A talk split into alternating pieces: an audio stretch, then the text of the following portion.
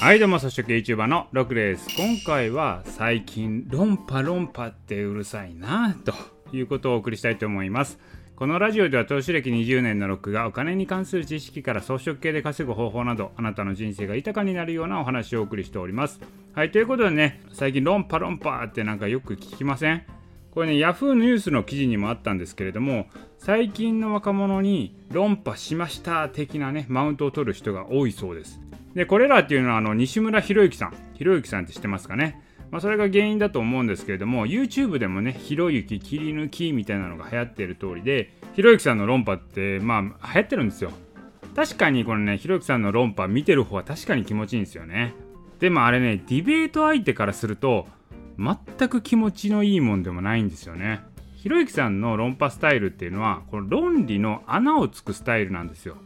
これ誰かの主張に対して少しでも穴があればその穴を広げて主張が成り立ってないよねっていうふうに崩すんですよね。で穴っていうのはその根拠が不十分であったり個人の推測であったりするところっていうとこなんですけどよくねこのひろゆきさんの口癖でも「それエビデンスありますか?」とか「それってただのあなたの感想ですよね」みたいなねそういうふうに突っ込むわけですよ。それはねあの完璧な論理構成作るなんてあの無理なんですよ。実際不可能なんですよね。どんな主張にも絶対穴はあるわけなんですよ。そんな穴を広げてですね、あ、主張成り立ってないよねって言ってもね、あんまりね、建設的ではないと。で、そういうのを真似する人が増えてるってことなんですよね。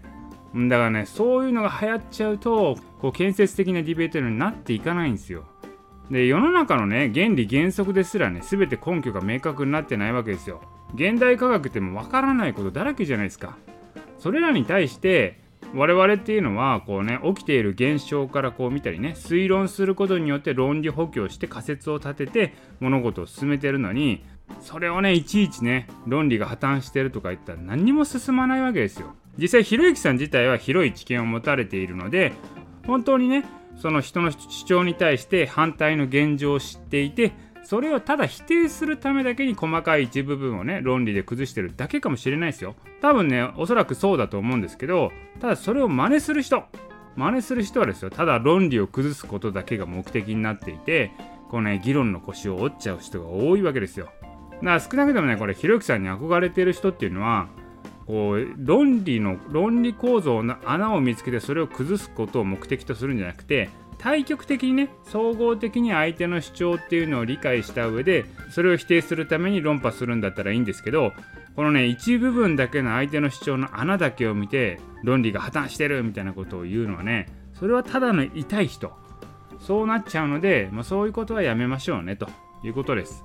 あくまでひろゆきさんはもうもっと広い知見を持たれてるんで相手の主張も理解してその主張に対して実態はそうじゃないよっていうことも見ていると。だそこを知った上で相手の主張が成り立ってないよねっていうっていうことをこう言ってるだけだと思うんですよ。まあそれをですね相手の主張が成り立ってないよねっていうだけをね目的として論破するのはやめましょうというところです。はいということで今回はね最近論破論破ってうるせえなという話についてお送りいたしました。今回の音声は以上です。